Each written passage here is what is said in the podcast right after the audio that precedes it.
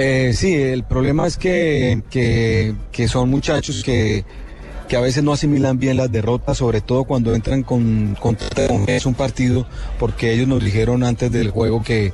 que se que se, que se esperaba una selección chilena cansada, que había jugado más partidos, que tenía más recorrido en el, en el suramericano, el tema, el tema del calor, la alta temperatura. Así que pues el golpe es duro para ellos, pero la tarea del técnico es levantarlos anímicamente y, y obviamente tratar de darle una vuelta a esta selección que hizo una buena presentación ante Paraguay y que espera hacer una muy buena ante Bolivia. Y esto nos dijo el Pisi Restrepo. Parece que Colombia en el primer tiempo regala el juego y hoy nos vamos con la reflexión de que tenemos que apretar fuerte en estos torneos cortos y que viene Bolivia, un rival importante que hay que mirarlo con mucho respeto para tratar de, encaminarnos nuevamente hacia la clasificación. No es pedir cosas diferentes a, a, tener la pelota, a jugar bien al fútbol, a rotar y a tener movilidad, a crear opciones, porque yo creo que esta es una selección que tiene los argumentos para, para pelear estos seis puntos.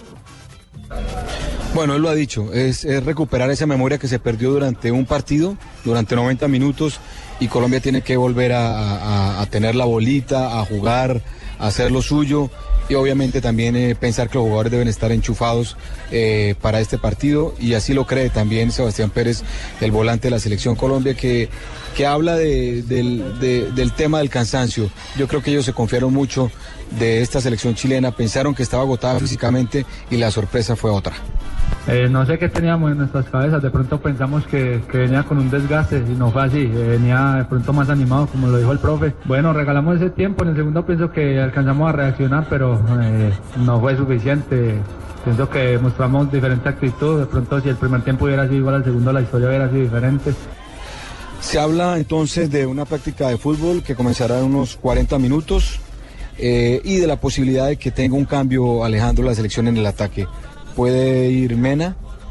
eh, Borja no le fue muy bien, la, tal vez la única opción grande que tuvo frente a, frente a Chile la desperdició que hubiera significado el empate. Al final hubo recriminación mutua entre algunos jugadores, entre, entre ellos mismos por la acción de gol que, que no aprovechó muy bien el jugador Borja, así que podría ser Córdoba, Mena en el ataque y vamos a ver qué, qué otra qué otra modificación podría tener el técnico. Vamos a ver si, si en realidad la realiza, pero la idea es que Colombia tiene que tener una cara distinta frente a Bolivia y la obligación obviamente es sumar tres puntos. Bueno, Oscar, muchísimas gracias por toda esa información. Hoy es una tarde de reflexión y de trabajo para la selección Colombia desde Mendoza.